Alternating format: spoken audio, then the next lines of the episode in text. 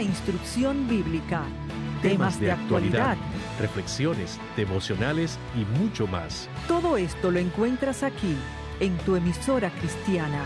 Radio Eternidad, impactando el presente con un mensaje eterno.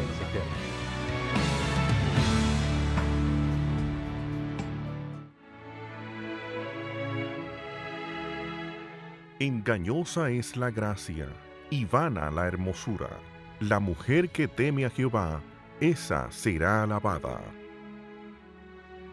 Inicia su espacio, Mujer para la Gloria de Dios.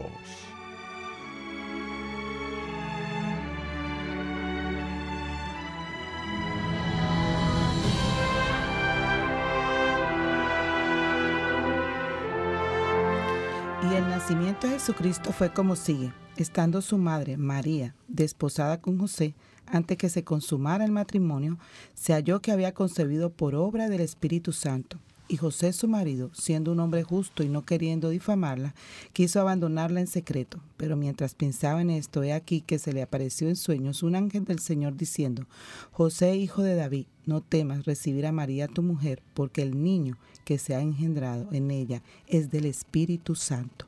Y dará a luz un hijo y le pondrás por nombre Jesús, porque él salvará a su pueblo de sus pecados. Todo esto sucedió para que se cumpliera lo que el Señor había hablado por medio del profeta diciendo, He aquí, la Virgen concebirá y dará a luz un hijo y le pondrá por nombre Emanuel, que traducido significa Dios con nosotros. Y cuando despertó José del sueño, hizo como el ángel del Señor le había mandado, y tomó consigo a su mujer, y la conservó virgen hasta que dio a luz un hijo, y les puso por nombre Jesús. Mateo 1, 18, 25. Programa de hoy, ¿qué es la verdadera Navidad? Queremos comenzar dándoles un Caluroso saludo a todas nuestras hermanas y amigas que nos están escuchando el día de hoy en Mujer para la Gloria de Dios.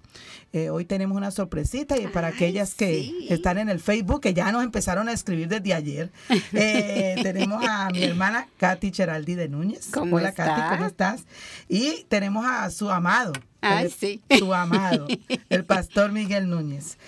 Buen día, pastor. Buen día, ¿cómo está Liliana? Muy bien, gracias al Señor. Así que hoy tenemos eh, para fin de año, ¿no es cierto? Algo muy especial como es realmente saber lo que es una verdadera Navidad. Y le damos gracias al Señor por esto. Recuerde que nos puede estar contactando por Facebook, Mujer para la Gloria de Dios. Eh, puede contactarnos en Twitter, Katy. Arroba, todo en mayúscula, MPLG, guion hacia abajo Dios y en Instagram, no se les olvide. Que estamos muy tecnológicas. Y recuerden nosotros no nosotros no. Aquí todos los días aprendemos un ching y pueden llamarnos al 809-566-1707 o al 809-567-5150 y desde el interior 55 50. 55 50 perdón. Y desde el interior 1-809-241-10 sin, sin cargo. Así que hoy tienen aquí para llamar, tienen al pastor Miguel, que muchas nos, nos han escrito desde Venezuela, nos está escribiendo. Que está siguiéndola eh, la página, que Oyen al pastor por medio de, del programa de la IBI, las prédicas. Así que le dan saludo al pastor desde Venezuela y ya nos empezaron a escribir, así que le damos gracias al Señor por esta oportunidad. Pero Katy, dirígenos en oración en este tiempo por aquellas que nos están escuchando y van a estar escuchando por medio de la página. Vamos a orar. Gracias, Señor, por ese tiempo. Gracias, Señor, que nosotros podemos apartarnos libremente y a buscar a ti. Te doy gracias, Señor, porque eso no es algo que todo el mundo tiene, pero tú has regalado eso a nosotros y, te agradecemos por esto. Mm. Te doy gracias, Señor, porque tenemos Miguel aquí que puede ayudar a nosotros en, en sentarnos en qué es la Navidad real, qué es cómo nosotros deberemos entenderlo y hasta celebrarlo. Gracias, Señor, que tú viniste para nosotros, para morir, para que nosotros podamos entrar por la eternidad contigo. Te pido, Señor, por cada persona que está oyendo ese programa, Señor, que tú puedes tocar a sus corazones, Señor. Usa a nosotros. Yo sé que no somos nosotros, pero usa a nosotros, Señor, para que tú puedas ser glorificada en, la, cada, en la, la vida de cada persona que está oyendo. Te lo pedimos en el nombre de Jesús. Amén, amén. Imagínense, eh, vamos a, estar hablando, Katy, sobre la verdadera Navidad.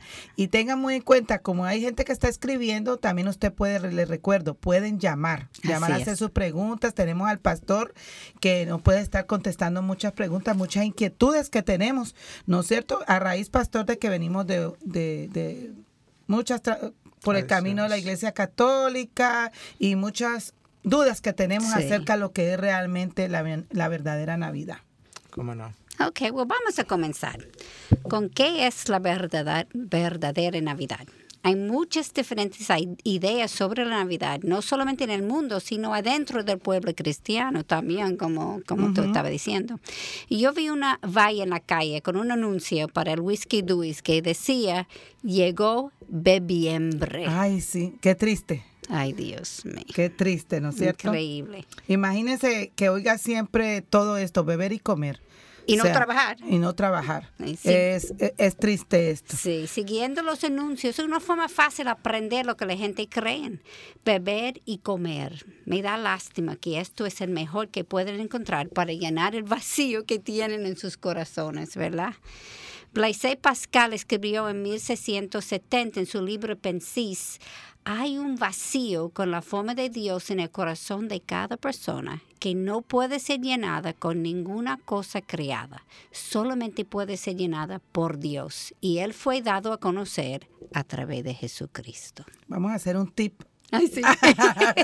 Eh, Katy que comentaba aquí cómo, cómo el, el, licor, la comida, y hay veces todo ese tipo de cosas llenan.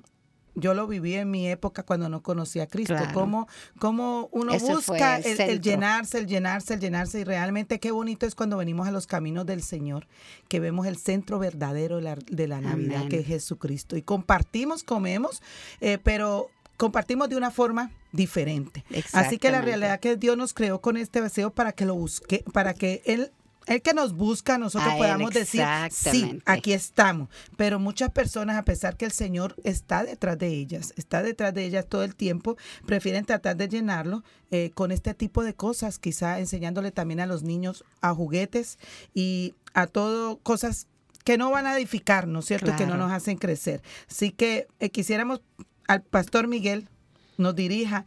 Eh, ¿Qué piensa usted sobre esta situación en que muchos los latinos, preferiblemente los latinos que hemos sido criados dentro de la Iglesia Católica y venimos con otro sentido realmente de lo que es la Navidad?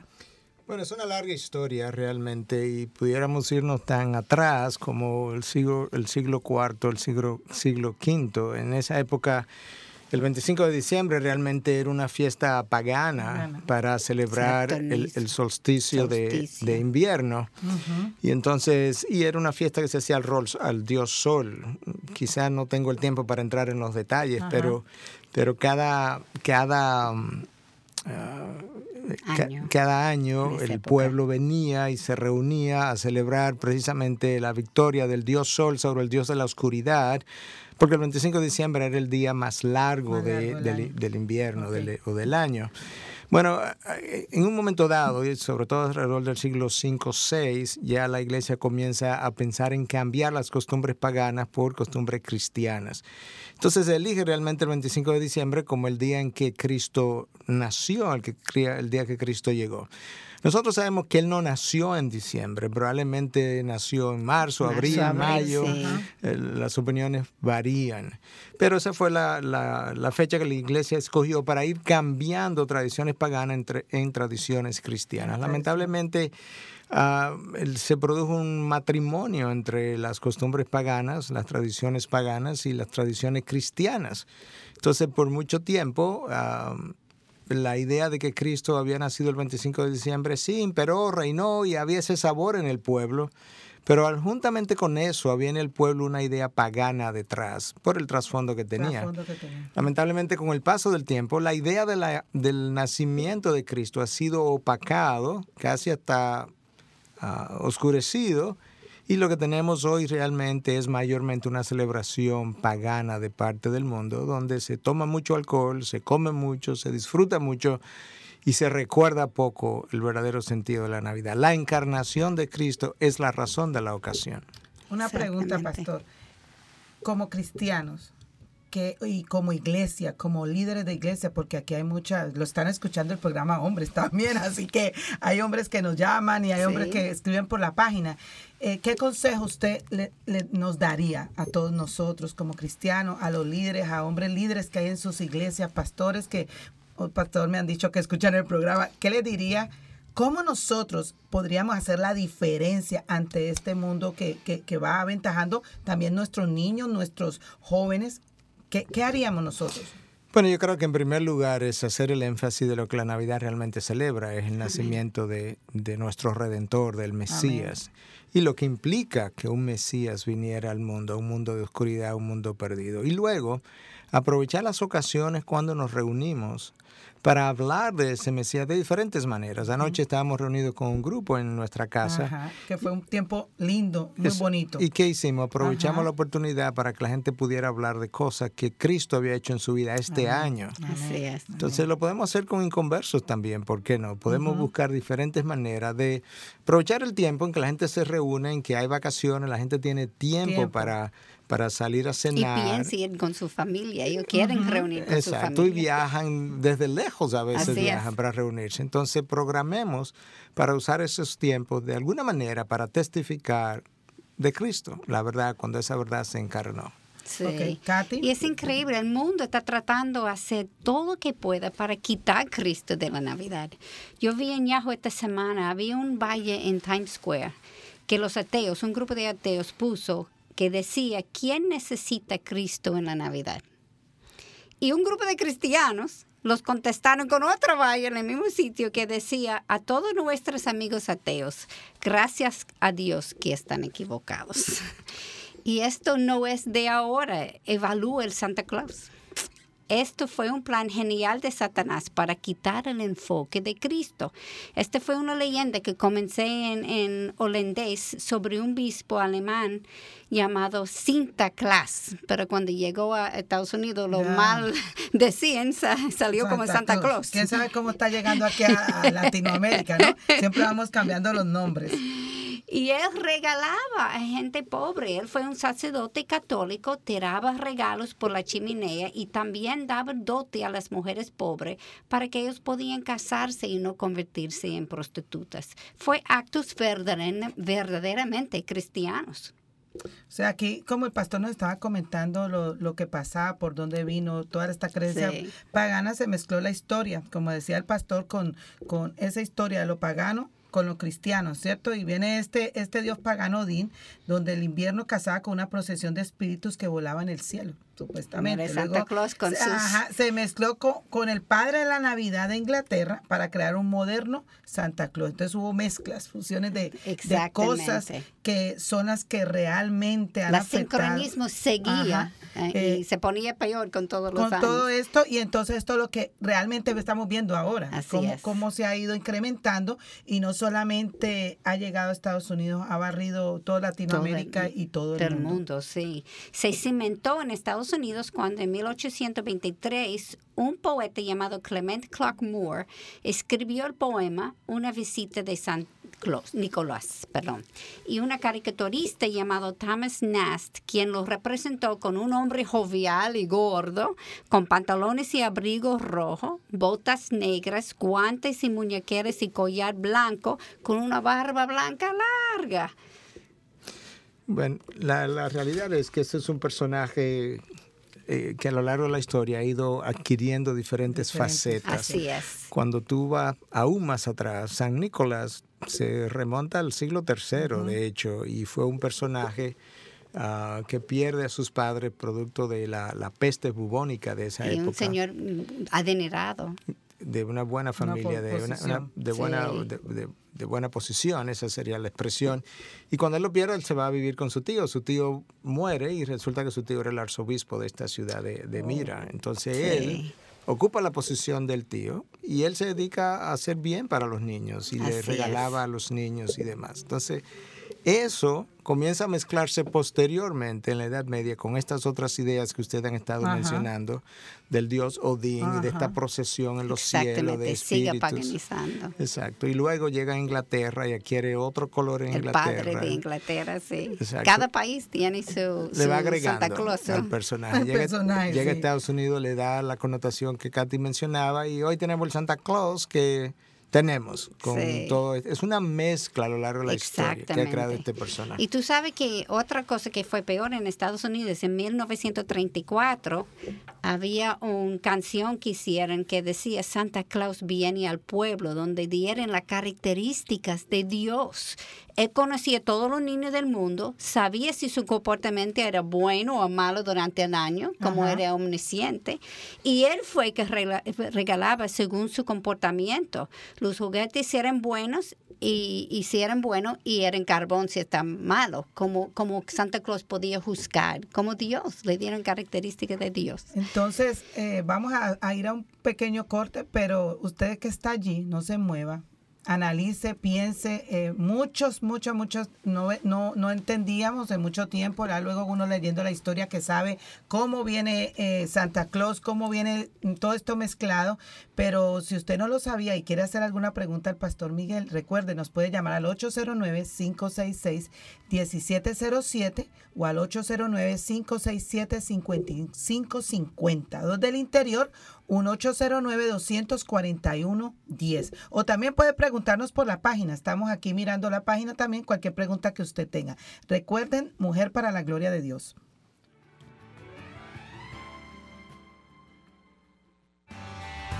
Radio Eternidad, impactando el presente con un mensaje eterno.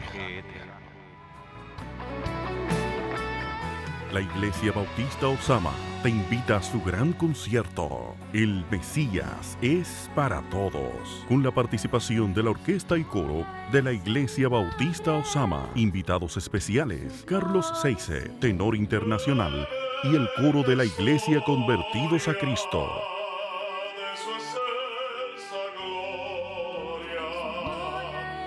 Miércoles 25 de diciembre, desde las 8 de la noche, en Megacentro.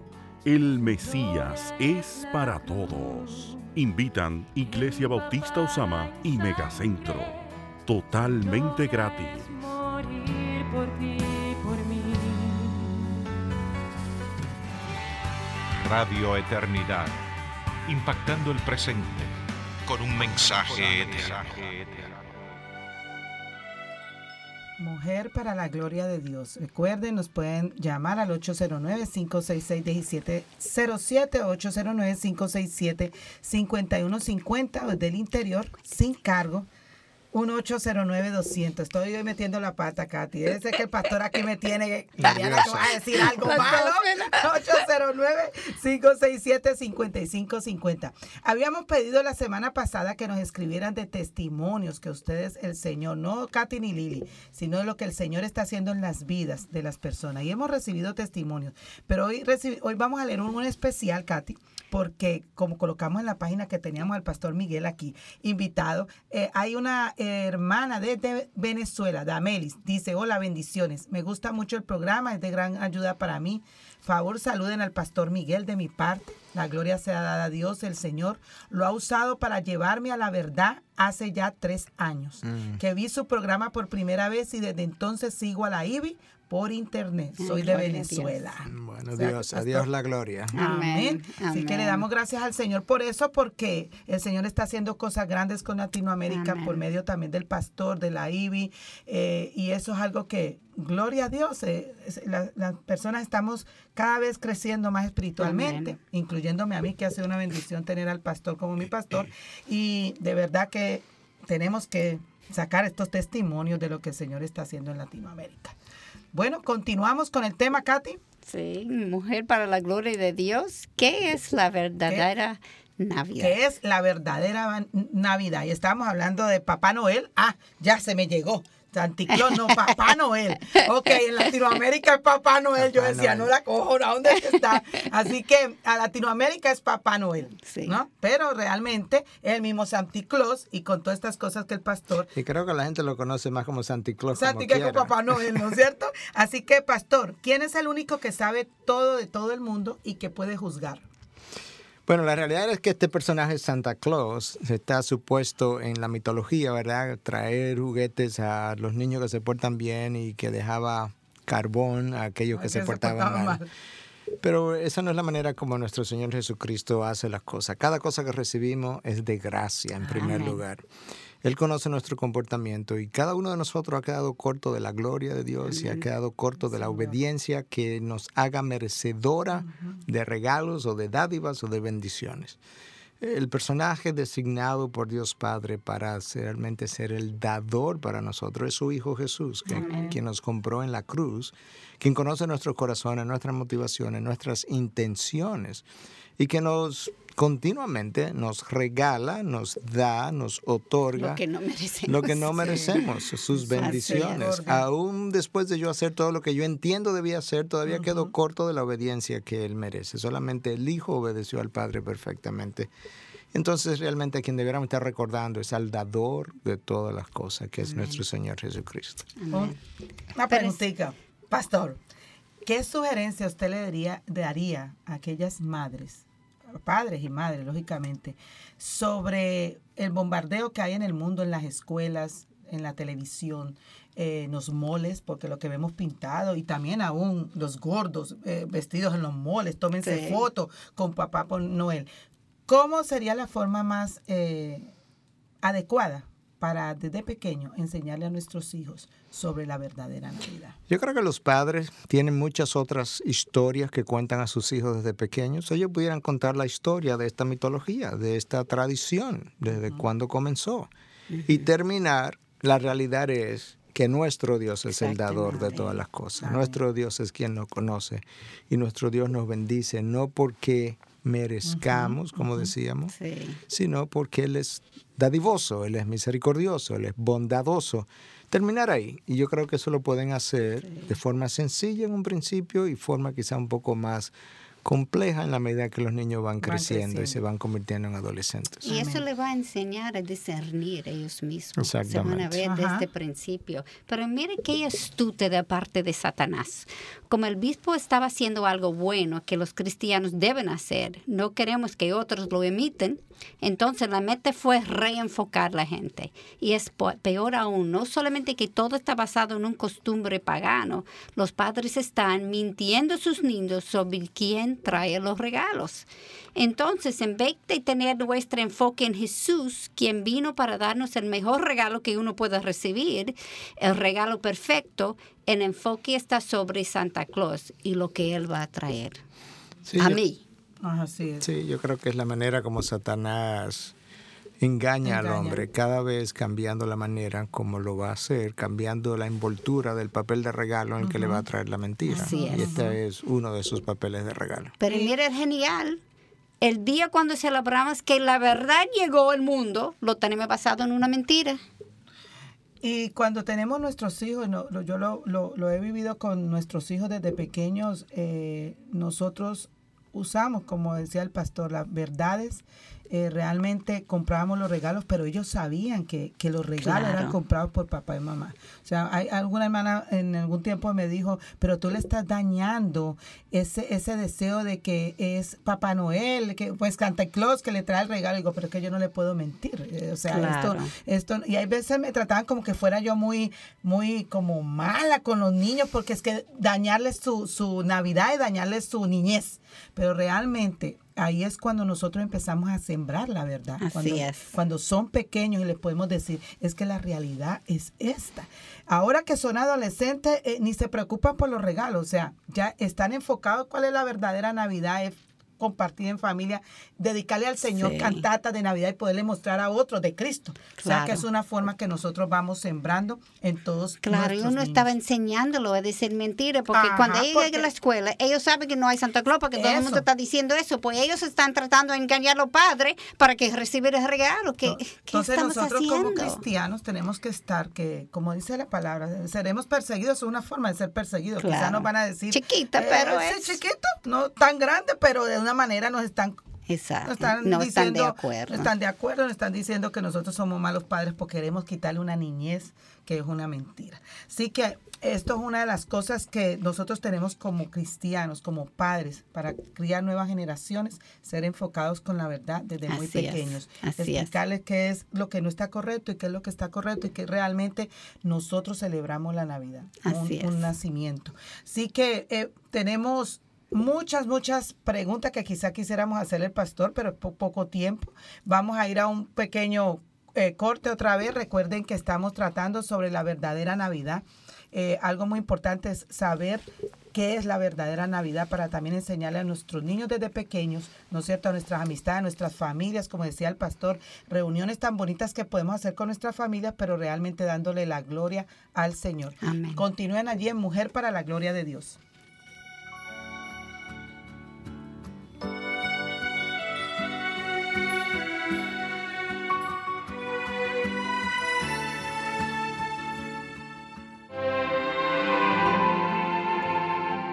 Cada día llegamos a ti con el mensaje. Cada día llegamos a ti con la esperanza. Cada día llegamos a ti con la palabra de Dios. Radio Eternidad, impactando el presente con un mensaje eterno.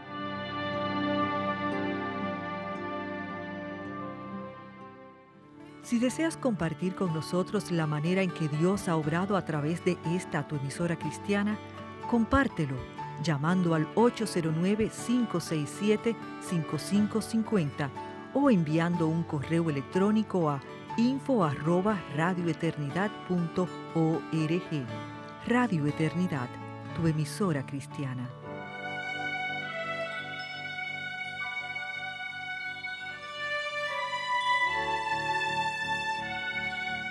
Mujer para la gloria de Dios. Le damos un saludo a aquellas que apenas nos están sintonizando, dándonos, dándole gracias al Señor Cati, Pastor Amén. Miguel, por estar en este tiempo, que es de bendición para que otros puedan, eh, ¿no es cierto?, valorar lo que es la Navidad. Hay muchas personas que no conocen al Señor y por primera vez quizá están escuchando La verdad. la verdad. Así es. Así que siempre oramos al Señor que aquellas que no conocen al Señor, hoy pueda ser un día en que puedan oír palabra de Dios y puedan eh, arrepentirse y puedan nacer de nuevo, ¿no es cierto? Amén. Eh, y para el Señor, pastor, algo que yo siempre he dicho, eh, no podemos encajar a Dios. Yo conocí al Señor por medio de una televisión. Amén. O sea que por el radio, por la televisión, el Señor busca mil maneras, Tiene ¿no es cierto? formas. Él Tiene tiene su, su forma, forma, y nos va llevando a su palabra de mil formas. Así que recuerden que nos puede llamar al 809-566-1707 o al 809-567-5550. No me perdí, Cari. Y desde el Ya interior. lo hiciste. 1-809-241-10 sin carga. Sin cargo, sí. Y nos puede seguir en Twitter. Arroba, todo en mayúscula, MPLG, guion hacia abajo Dios. Y en Facebook, Mujer para la Gloria de Dios, que Y tenemos mucha gente escribiendo. Instagram, no se les olvide. Eh, continuamos con el tema. Sí. Una, eh, una, se me perdió, eh, el pastor me tiene nerviosa que yo no vaya a meter aquí la pata, ¿no? Entonces, estamos hablando sobre la verdadera Navidad. Aún el pueblo cristiano hay distorsiones sobre la Navidad. Dice que la mayoría de los estudiosos no creen que Jesús nació en diciembre. Eso Como lo compartíamos, diciendo, lo compartíamos sí. con el pastor, eh, que se cree que nació en marzo, nació en abril. En el cuarto siglo, la iglesia de Roma decidió reemplazar la fiesta del solícito o los días más cortos del año como era adorado el sol que lo habíamos estado comentando, su festival constituía en crear fogatas para dar fuerza al sol y revivirlo. Imagínense, tiene que revivir su Dios. Ajá, cuando los días comenzaron a alargarse, se celebra- celebraba regocijándose. Los padres de la iglesia pensaron que si sustituía la Navidad por el Día del Sol y Sitio, podía cristianizar el pueblo, pero desafortunadamente lo que pasó fue que se paganizaron el nacimiento de Jesús. Pastor, y pudimos ver también en América Latina con los indígenas, ¿no? Los indígenas también adoraban el sol, oraban- adoraban las sí. estrellas y todo este tipo de, de- de cosas que sin conocer la verdad eh, siempre nos vamos, mi vida propia, siempre nos vamos a, a enseñanzas que no son del Señor, Claro. pero gracias al Señor que nació. El hombre siempre ha adorado algo, Algo. que está que más allá decir, de sí. lo que él es. Eso Ah, que el Señor puso en el corazón de uno, que hay Ah. un Dios. Exacto, Eclesiastes, Eclesiastes, Eclesiastes 3.11 Ah, dice que Dios puso, Dios puso la eternidad en el corazón, en el interior del hombre. Amén. Entonces ese hombre ha estado adorando cosas que él no entiende, cosas que están por encima de él, desde Así el es. trueno, el rayo, el sol. Los animales. planetas, los animales. Y lamentablemente termina entonces en estos rituales que debieron haber sido completamente reemplazados por la fe cristiana, pero lamentablemente cuando Constantino abraza la fe cristiana en el año 300 y tanto solamente eh, comienza una mezcolanza entre las costumbres paganas del momento y lo que era la fe cristiana. Y Así todavía es. estamos sufriendo de esa, de, las consecuencias. de esa mezcolanza. Tenemos una llamadita, buen día, bendiciones. Sí, buenos días, Dios les bendiga. Amén, Dios le bendiga. Bájemele un poquito a su radio, por favor. Gracias. Dígame. Hello. Bu- Aló. sí, buen día, mi hermana, Sí, bendiciones. buenos días, Dios les bendiga. Amén. Eh, para decir a, eh, a las personas oyentes que tienen que tener en cuenta que la Navidad, eh, todo en la vida es pasajero. Lo único eterno es Cristo Amén. y Dios. Todas estas cosas son fiestas paganas para que la persona eh, se vuelva, como digo yo, loco, gastando, bebiendo, comiendo. Y la verdad, el verdadero sentido de todo es, es Cristo. Amén, Por eso que hay amén. muchas personas que tienen todo eso, pero sien- sien- sienten el vacío todavía porque Así no es. tienen a Cristo. Amén. Amén. Y una sugerencia con mucho amor y humildad. Eh, la persona que está hablando tiene que tratar de hablar un poquito más pausado para que se pueda entender Ajá. mejor, porque como el idioma es diferente, o sea, el acento, Ok, mi hermana. para que muchas puedan gracias. entender los oyentes mejor. Ok, Gracias. gracias, bendiciones. Y como estaba diciendo el pastor, usar las reuniones que podemos alabar al Señor y decir lo que es verdadero. Y realmente así, como estábamos nosotros, hay muchos allá afuera que no conocen al Señor y ese es nuestro propósito, glorificar al Señor y que muchos puedan conocer a Cristo. Katy. Sí, muchas veces hoy oímos mucho sobre el niñito Jesús, como si él no creció y murió para nosotros. Y la gente muchas veces no captan que la razón por el nacimiento fue para morir. Él vivió una vida perfecta para pagar el precio que ninguno de nosotros podíamos pagar. Miguel, ¿qué tú piensas el significado real de la Navidad? ¿Qué es que, que la razón tú crees que él vino? Bueno, Dios envió a su Hijo para dar testimonio de la verdad. Dios envió a su Hijo um, para revelar al Padre. Dios envió a su Hijo para revelar el camino a Dios.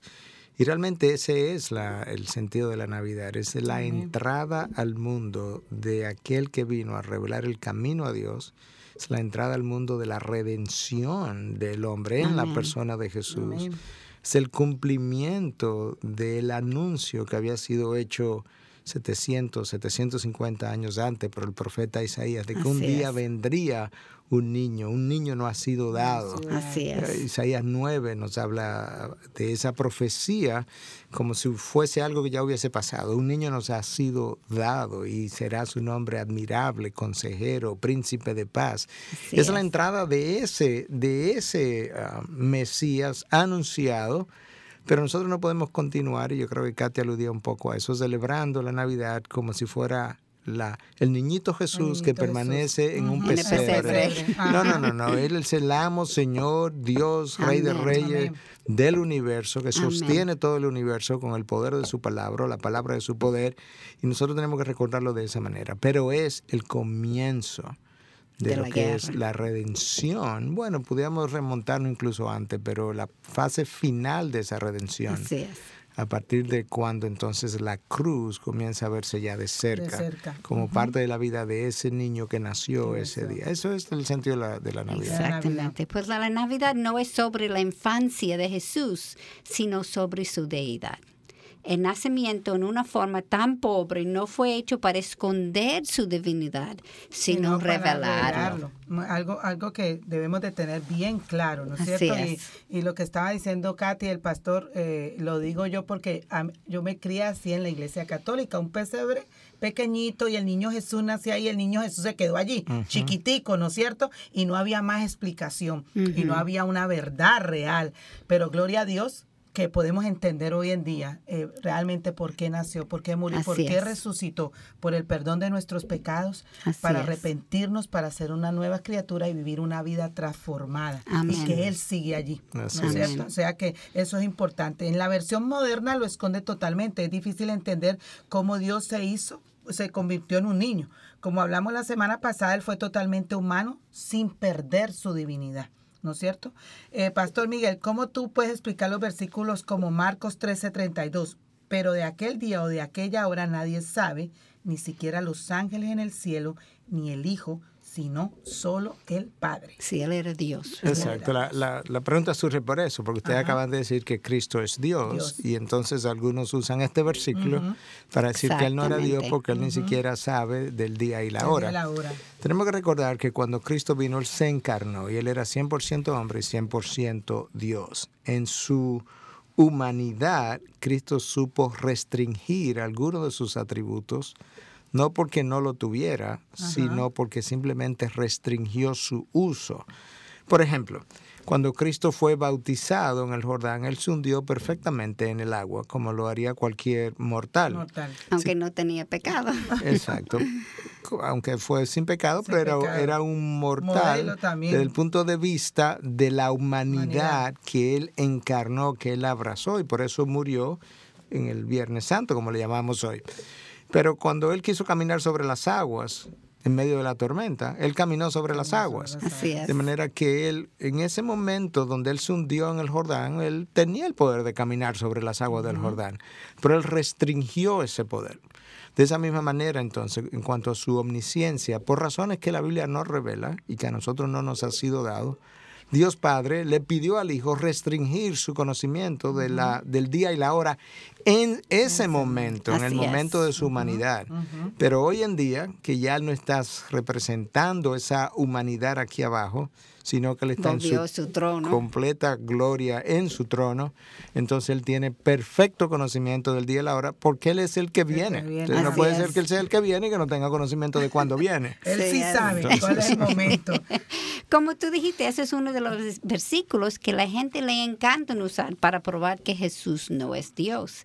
Él fue totalmente humano con todas sus necesidades y emociones, pero al mismo tiempo todopoderoso y sabia. Porque Jesús no sufrió de orgullo, él podía suprimir su omnisciencia y poder cuando quería, porque él no tenía que probarse a nadie. A nadie. Y podemos ver eh, en el Colosenses 1, 15, 20, que capta el significado de esto. Él es la imagen de Dios invisible, el primogénito de toda creación, porque en Él fueron creadas todas las cosas, tanto en los cielos como en la tierra, visibles e invisibles, ya sean tronos o dominios, o poderes o autoridades. Todo ha sido creado por medio de Él y para Él. Y Él es antes de todas las cosas y en Él todas las cosas perma- permanecen en Él. Él es también la cabeza del cuerpo que es la iglesia y Él es el principio, el primogénito entre los muertos, a fin de que Él tenga en toda la primacía, porque agradó al Padre que en Él habitara toda la plenitud y por medio de Él reconciliar todas las cosas consigo, habiendo hecho la paz por medio de la sangre de su cruz, por medio de Él, repito, ya sean las que están en la tierra o las que están en los cielos. Pastor, quizá tú puedes explicar un poquito sobre la filosofía que reinaba en, Colasa eh, en este tiempo. Bueno, cuando Pablo escribe a la carta a los colosenses, él tenía muy pendiente, obviamente, el trasfondo Trasfondo, cultural, sí. teológico de cada ciudad a la que le estaba escribiendo. Y entonces los colosenses ah, tenían ideas mezcladas de diferente tipo. Una de las cosas que prevalecía allí era la idea gnóstica, ah, el gnosticismo. Gnosis es conocimiento. Y lo que el gnosticismo postula es que tú puedes alcanzar salvación o la unión con Dios a través de conocimiento secreto. Entonces, junto con eso, ellos habían diseñado una serie o habían creado una serie de ideas donde la parte del alma o la parte que corresponde a Dios era vista como buena y la materia era vista como pecaminosa. Entonces pensar en que Dios se iba a encarnar era una, era una imposibilidad eh, como parte de, de sus creencias. Los gnósticos también estaban divididos. Habían algunos que eran muy, practicaban mucho el ascetismo eh, la restricción de los deseos del cuerpo, de la comida, de los placeres. Sin embargo, habían otros que se eran dado completamente a los placeres. Y parte de la idea por la que algunos hacían esto y otros hacían lo otro, es que ellos decían que el alma, no importa lo que pasara, siempre iba a permanecer pura y el cuerpo siempre iba a permanecer pecaminoso. Pues aquellos que se dedicaban a los placeres decían que eso no iba a afectar el alma porque el alma nunca era afectada por las cosas pecaminosas. Entonces te das cuenta de este arroz con mango, como decimos nosotros, contradictorio incluso en sus creencias, pero era parte de ese, de ese gnosticismo. Y ahora parte de lo que Pablo está tratando de hacer es presentar a Cristo como el ser supremo, por encima de todos estos ángeles, que también tenían sus creencias en estos ángeles. Claro. ideas extrañas. Que él era un buen ángel que vino. Exacto. pero esa es la razón que, que um, escribieron en Juan 4, 2, 3, en esto conocéis el Espíritu de Dios. Todo espíritu que confiese que Jesucristo ha venido en carne es de Dios. Y todo espíritu que no confiesa a Jesús no es de Dios. Y este es el espíritu del anticristo, del cual habéis oído que viene y que ahora ya está en el mundo. Cuando, Juan escribe eso, él estaba en Éfeso, pero estaba lidiando con el mismo problema del gnosticismo del segundo siglo y tercer siglo, porque siguió creciendo. Y lo tenemos hoy también, lo tenemos de diferentes formas. En hacer una pregunta sobre eso. Eh, ¿Qué consejo tú le darías? Fue una pregunta que una vez me hicieron en Cuba, cuando fui a Cuba. Eh, aquellas que venimos eh, de cosas como la brujería, cosas que buscamos los jóvenes, que hay una estadística grande que están buscando eh, cosas que no son de Dios, ocultas, eh, cuando llegan a conocer a Jesucristo, llegan a una iglesia donde vienen con ideas bastante bastante sembradas. ¿Qué tú le aconsejarías a aquellos líderes y pastores cómo lidiar con, con, con estos hermanos que son nuevos en la fe, niños espirituales, pero que necesitan ir siendo encaminados? Yo creo que lo primero que tenemos que hacer es ah, hacer un énfasis especial en que la palabra de Dios es la verdad, no una verdad, sino la verdad, número uno. Es la luz también para iluminar mi entendimiento. Y el Espíritu Santo que mora en nosotros es quien ha inspirado esa palabra. Entonces la palabra quiere vida por medio del Espíritu que la ilumina para nosotros. Así es. Y llevar al creyente entonces, si ya ha creído, llevar al creyente a, entender que cada cosa que él encuentra en la palabra, que choca con lo que él ha aprendido, no importa si es en brujería o en gnosticismo, otra cosa. en la cultura, en cualquier otra cosa, él necesita reemplazar eso por esto nuevo que está en la palabra. desaprender lo que cree. Definitivamente. Cuando nosotros venimos a los pies del Señor, yo tengo tantas cosas que desaprender como cosas que aprender. Y eso es cierto, no importa de dónde yo vengo. Así mismo es. Y todavía nosotros, nosotros tres que estamos aquí sentados, tenemos Hay cosas, muchas cosas que, tenemos que desaprender, desaprender todavía. Yo quise hacerte esta pregunta porque eh, nosotros tres sabemos cómo estamos y cómo nos toca todavía seguir aprendiendo y todavía nos toca sacar muchas cositas de nosotros mismos. Quise hacerte esta pregunta porque eh, muchas veces cuando converso con muchas personas de diferentes iglesias, tienen estas luchas, tienen esta lucha de, de, cómo llegar a vivir una vida que le agrade a Dios. Por, por, eso en el programa hemos enfatizado mucho eh, lo que es la parte de estudiar la palabra de mantenernos en oración, de profundizar el estudio de la palabra para que eso impacte nuestra vida y nosotros vivir una vida transformada y así haber un cambio de vida. Así es. Regresando a, Colosenses con Jesús, que fue que creó todo, el 1.16 específicamente afirma que Jesús en la carne creó todo, porque en Él fueron creadas todas las cosas, tanto en los cielos como en la tierra, visibles e invisibles, ya sean tronos o dominios o poderes o autoridades. Todo ha sido creado por medio de Él y para Él. Amén.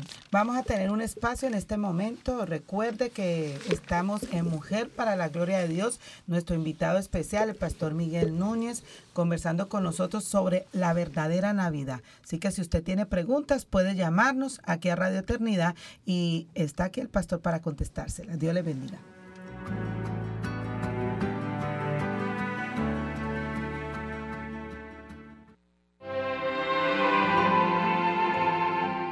Cada día llegamos a ti con el mensaje. Cada día llegamos a ti con la esperanza. Cada día llegamos a ti con la palabra de Dios.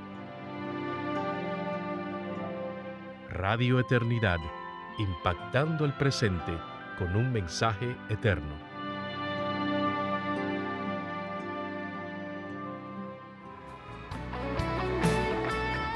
La Iglesia Bautista Osama te invita a su gran concierto. El Mesías es para todos. Con la participación de la orquesta y coro de la Iglesia Bautista Osama. Invitados especiales: Carlos Seice, tenor internacional, y el coro de la Iglesia Convertidos a Cristo.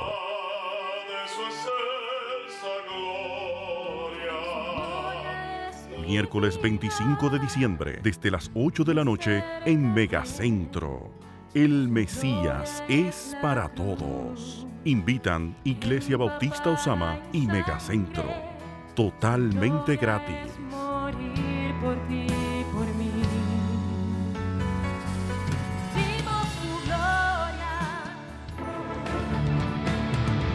Noticias, orientaciones, vida práctica, historias, recetas de cocina, consejos, defensa de la fe, enseñanza e instrucción bíblica, temas de actualidad.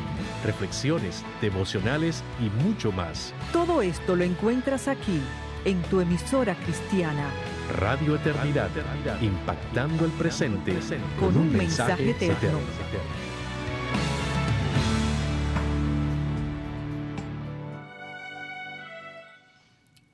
Para la Gloria de Dios. Recuerde que nos pueden llamar al 809-566-1707 o al 809-567-5550. La dije bien, Katy. Y desde es. el interior sin cargos, Katy, 1-809-241-10, nos pueden seguir por Twitter. Arroba, todo en mayúscula, MPLG, guion hacia abajo, Dios, Y por Facebook, recuerden, Mujer para la Gloria de Dios. Y, y en Instagram. Instagram. No se nos olviden. Así que recuerden, nos pueden enviar sus testimonios. Hay muchas personas escribiendo, hombres escribiendo, Katy Sí. también. Eh, lo que, Y decir de dónde viene y para que podamos orar mejor para de ellos. Panamá, nos están oyendo de México. Señores, hay mucha gente escribiendo de México. Venezuela, como dije esta mañana. Así, Venezuela, hay mucha gente Colombia. escuchando Venezuela, Colombia, Argentina, así que le damos gracias al Señor porque es gracias por la tecnología, Amén. ¿no es cierto? Porque es una bendición poder aprender y como decían que la que llamó de Venezuela, la que escribió de Venezuela, el pastor que lo oye hace tres años, ha ido creciendo, ha ido aprendiendo y esto es algo bonito, pastor, para Amén. América Latina. Eh, usted habla el speak it in English muy bien, igual que Katy, pero hay algo que, algo que yo sí le he dado gracias a Dios, porque usted sabe que yo no soy esos idiomas por allá todavía, ¿no? pero poder leer libros bien traducidos, Amén. poder escuchar Sí. hombres de Dios como usted, que Dios lo está usando, ¿no es cierto? Y que nos están enseñando en nuestro idioma. Amén. Porque aquel que habla los dos idiomas está chévere porque coge el libro en inglés y lo lee, ¿no es cierto? Se Así. nutre, aprende, pero aquellos que no tienen el idioma, como Claro. yo, eh, podemos decir, wow, podemos tomar todos esos libros de MacArthur en español, John Piper, eh, Pastor Miguel, y- y, todo eso, y entonces programas que podemos ir enseñando. Amén. Y algo que, que yo hablaba con Katy antes, gloria a Dios que pudieran seguir surgiendo programas de hombres y mujeres de Dios que Amén. puedan impactar vidas. Y Dios lo va a hacer. Y yo Dios creo, lo va a yo hacer. creo que Dios es. está levantando voces en nuestro continente, en múltiples Amén. áreas. El Amén. Espíritu está moviendo en América Latina. Entonces, Así eso es. para mí de verdad es un gozo. Amén. Eh, de verdad que sigan traduciendo buenos libros y que se pueda seguir Y enseñando. escribirlo en español también. Eh, eh, no, sí, seguro. Y yo No sé tiene que traducirlo, hay mucha y yo gente sé latino como el pastor que tiene dos libros escritos. Yo tengo uno con mi esposo, pero me- so- son cosas que Dios ha puesto, que. Dios ha hecho, pero gloria a Dios. Pero que eh, esto es algo que es emocionante para América Amén. Latina y que, como dice el pastor, está saliendo cosas Sí, yo y que, yo creo que Dios tiene un nuevo, una, una nueva visitación para nuestro continente. Amén, amén. ¿Qué opina usted, pastor? Yo soy así medio con las preguntas. Eh, exhorte usted a los latinos sobre misiones, sobre llevar el evangelio, sobre estudiar una sana doctrina. Amén. Bueno, por alguna razón Dios se ha movido en áreas. Hubo un momento que era Israel y todo Ajá. estaba como concentrado en Israel. Llegó un momento para Europa, en la época de la Reforma. La Reforma. Reforma viajó a través del Atlántico y llegó hasta Estados Unidos. Hasta y entonces Estados Unidos tuvo su época de oro. Bueno, ahora la concentración, el centro de gravedad del cristianismo ha estado moviéndose hacia el sur, Asia, África, América Latina, y yo creo que este es el tiempo de la visitación de Dios para estas otras áreas que anteriormente habían sido aparentemente dejadas como a un lado, aunque Dios tiene un plan y sabía por qué lo estaba haciendo.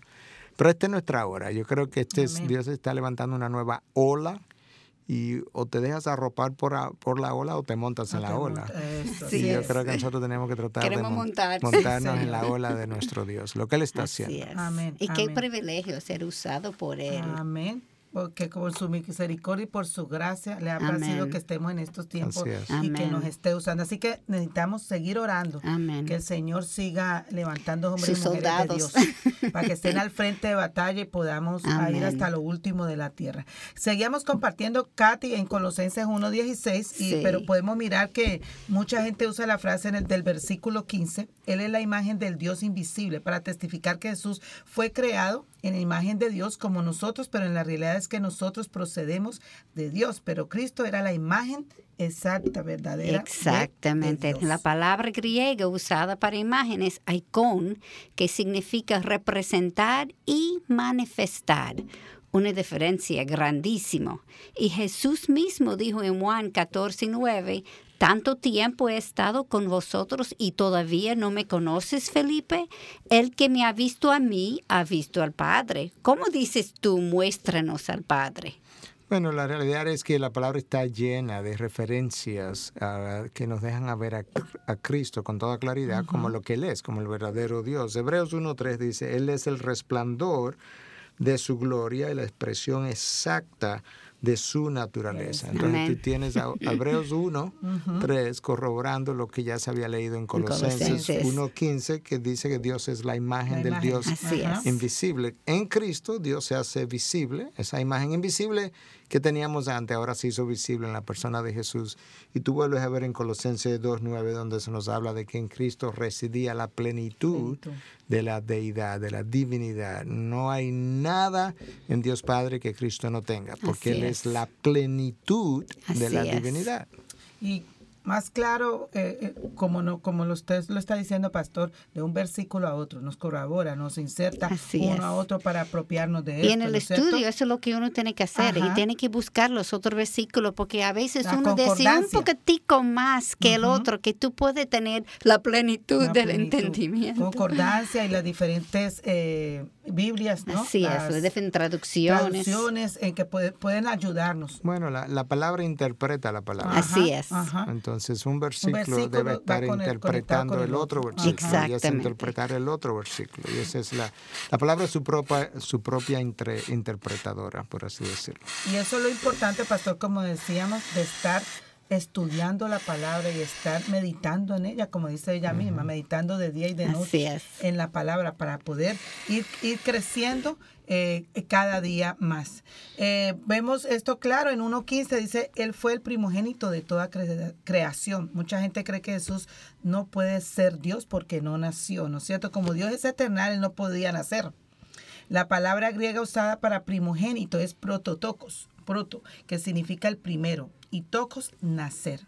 Muchas veces esta palabra está usada como el primero que nació en una familia, pero también tiene que recordar que para el judí- judío el primogénito significaba recibir la bendición y doble la porción de la herencia. Así es. ¿no? Y eh, muchas veces eh, es- esto trae a nuestra cultura el primogénito, el primogénito. Sí. Y mu- muchas veces eh, algo que yo hice en nuestra familia, eh, algo que yo veía, eso viene ¿no? enseñando el primogénito, el primogénito. Pero qué bonito que en Cristo todos somos iguales, ¿no es cierto? Y cuando creamos nuestros hijos, no hay, no- sí es la primera que nació, pero todos tres tienen la- el mismo regalo que Dios nos ha dado. Todos tres son importantes. Entonces, vemos en Jeremías 31.9 nos dice, porque soy un padre para Israel. Y Efraín es mi primogénito. Entonces, la palabra usada de este versículo no significa su origen ni su nacimiento, sino la prioridad. Así En es. otras palabras, estamos hablando de rango.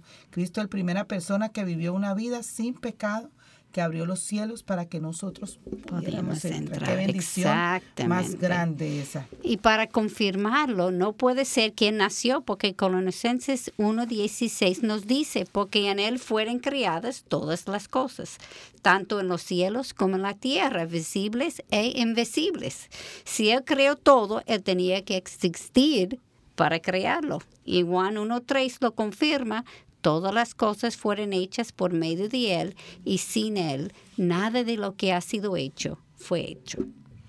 Bueno, la realidad es que ah, la palabra de nuevo vuelve a afirmar la eternidad de Jesús. En ese texto lo dice también en el mismo Juan que tú citabas, Katy, en el principio era el Era el verbo. El verbo, y el exactamente. verbo era con Dios. y la palabra verbo- de acción. Exacto, y el verbo era Dios. Dios. O sea Así que es. en el principio ya estaba, pero cuando estaba ya era Dios. Siempre Así ha sido es. Dios. Siempre ha sido Dios. Y una de las definiciones de Dios es que Dios no tiene principio, Dios no tiene, no tiene comienzo. De manera que eso es algo que nosotros podemos ah, enfatizar. Sí, y Hebreos 1.2 también confirma eso. En estos últimos días nos ha hablado por su Hijo, a quien constituyó heredero de todas las cosas, por medio de quien hizo también el universo. Es en- no importa dónde busque, está. Es el agente de la creación. Cristo es el agente El de la creación. creación. Eh, pastor, ahora viene antes de seguir, porque Katy me quedé como con eso de los libros. Díganos el nombre de los dos libros que Dios le ha permitido escribir, porque hay muchas personas que quizá por aquí no sepan, ¿no es cierto? Y son guías de, de poder crecer en el, en el Señor. Bueno, el primero fue sobre el personaje Jesús. Ah, quise hacerlo de esa manera precisamente porque él es la columna vertebral de toda la Amén. fe. Amén. Inicialmente fue publicado con el título de ¿Quién es Jesús? Y luego hubo una segunda edición que acabó de salir hace unos meses atrás del mismo libro ampliado con un par de capítulos nuevos y este se llama Jesús, el hombre que cambió el mundo y desafía tu vida Amén. para enfatizar el hecho de que es el personaje que más ha transformado el mundo, la civilización, y que a la vez, de manera personal, cuando tú lo encuentras, pues te encuentras, eres desafiado por él. Y el segundo es sobre la iglesia, que creo que también es otra pieza clave en el plan de redención de Dios, y se llama una iglesia conforme al corazón de Dios. Y cuando decimos eso, una iglesia conforme al corazón de Dios, no es porque creamos que tenemos una iglesia terrenal perfecta, ni la nuestra ni ninguna, sino que en la palabra Dios nos ha dejado los principios que nos dejan saber cómo Él quisiera que su iglesia, iglesia luciera, viviera, Viviera. creciera, se reprodujera, para que su corazón esté complacido. Amén. A eso es que nos referimos. Amén. Quise hacer este énfasis porque, como decía el pastor, su primer libro hace referencia a Señor Jesucristo, Amén. ¿no es cierto? Y el otro libro a la iglesia. Y es, son libros muy importantes que nosotros deberíamos de tener en nuestra biblioteca, que no está traducido, sino que vino directico en español. Así no sé cómo lo escribiste, Miguel, pero eh, en inglés o en español, pero fue, se- fue en, español, español, en sí. español. Para América Para Latina. América Latina. Entonces, esos son O para el mundo hispano parlante, porque, Eso, porque sí, hay latinos hay fuera de- latinos Todo, metástasis Así a todo le el mundo. muchas gracias al Señor porque estas son las cosas que Dios está haciendo con el pueblo Sí. latino. Que su, su misericordia, en su gracia, en tiempo específico ha puesto al pastor Miguel eh, con su bella esposa aquí. Así que le damos gracias, pastor. Gracias por haber estado esta mañana con nosotros y haber compartido Amén. lo que es una verdadera Navidad. Sé que muchas oyentes después, eh, pe- muchas que escriben por Facebook, nos van a estar escribiendo y podemos contar. Ah, vamos a recibir la última llamada que estamos casi cerrando el programa. Bendiciones, buen día. Hello. Aló. Buen día, bendiciones. Aló. Buen día, bendiciones. Bendiciones. ¿Con quién tengo el gusto? Aló. Sí, aló, le estamos escuchando. Yo quiero hacer una pregunta. Sí. Y es cómo lidiar con los hermanos que dicen que no se debe celebrar la Navidad. Bueno, yo creo que eh, tenemos que lidiar con eso con gracia. Eh, nosotros sabemos que en el pueblo de Dios hay dos posiciones principales, quizá haya más de dos. Ah, o tres posiciones. Una es aquellos que lo celebran de una forma que parecería más secular que otra cosa y con eso estaríamos completamente en desacuerdo. Luego entonces dentro del mismo pueblo de Dios hay dos posiciones todavía restantes. Hay uno que piensa que no se debiera celebrar nunca de ninguna manera, no hacer mención de ella. Y respetamos esa posición simplemente porque aquellos que lo dicen, lo dicen pensando en el origen pagano, que esto tuvo. Y a la verdad que Pablo decía que para unos todos los días eran iguales y para uno un día era más santo que el otro, es. hablando a los romanos.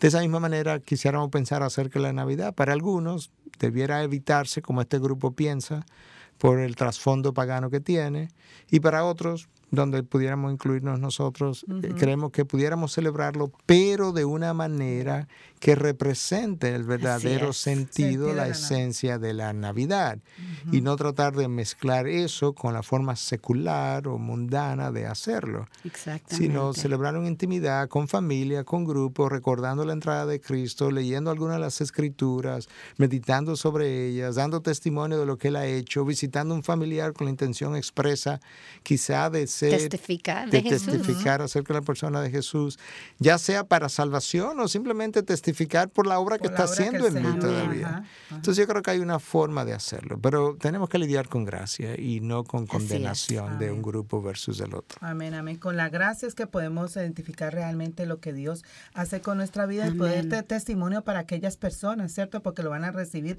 con amor, las explicaciones o el modelo que le estemos dando de vida a nosotros en una Navidad. Así Pastor, es. muchas gracias, que el Señor le bendiga y que siga escribiendo libros Gracias. eh, para que podamos seguir siendo edificados.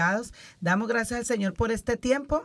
Tenemos en el próximo programa, Katy, resoluciones. Así es. Que vamos a estar ¿Cómo hablando de eso. celebrar el año nuevo? Bueno, gracias a ustedes, gracias a ti Liliana, gracias a mi esposa Katy por la invitación, gracias a Radio Eternidad también Amén. que nos presta este Nos espacio presta. para poder a- hacer esta transmisión y Amén. gracias por la oportunidad de poder hablar de la razón de la ocasión, el Señor Amén. Jesús. Gracias.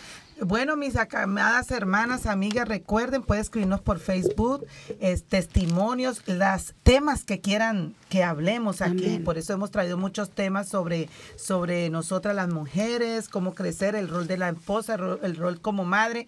Así que recuerden, síganos escribiendo por la página, que este programa eh, no es de Katy ni mío, es del Señor, Amén. para glorificar su nombre. Por eso su, su nombre, Katy, mujer, Para la gloria de Dios. nos falta seguir creciendo, pero ahí vamos en el camino. Así que le damos gracias al Señor. Recuerden, el próximo sábado, hoy lo repiten a las 6 de la tarde. Puede hacer invitación para que escuchen al pastor Miguel aquí otra vez hoy a las 6 de la tarde. Y recuerden, vamos a tener resoluciones para el año que viene, Amén. resoluciones espirituales. Cargamos con la dieta y resoluciones de dieta, pero vamos a estar hablando las resoluciones que podemos hacer para que nuestro crecimiento espiritual para el próximo año sea mucho mejor de lo que ha sido este año. Dios le bendiga.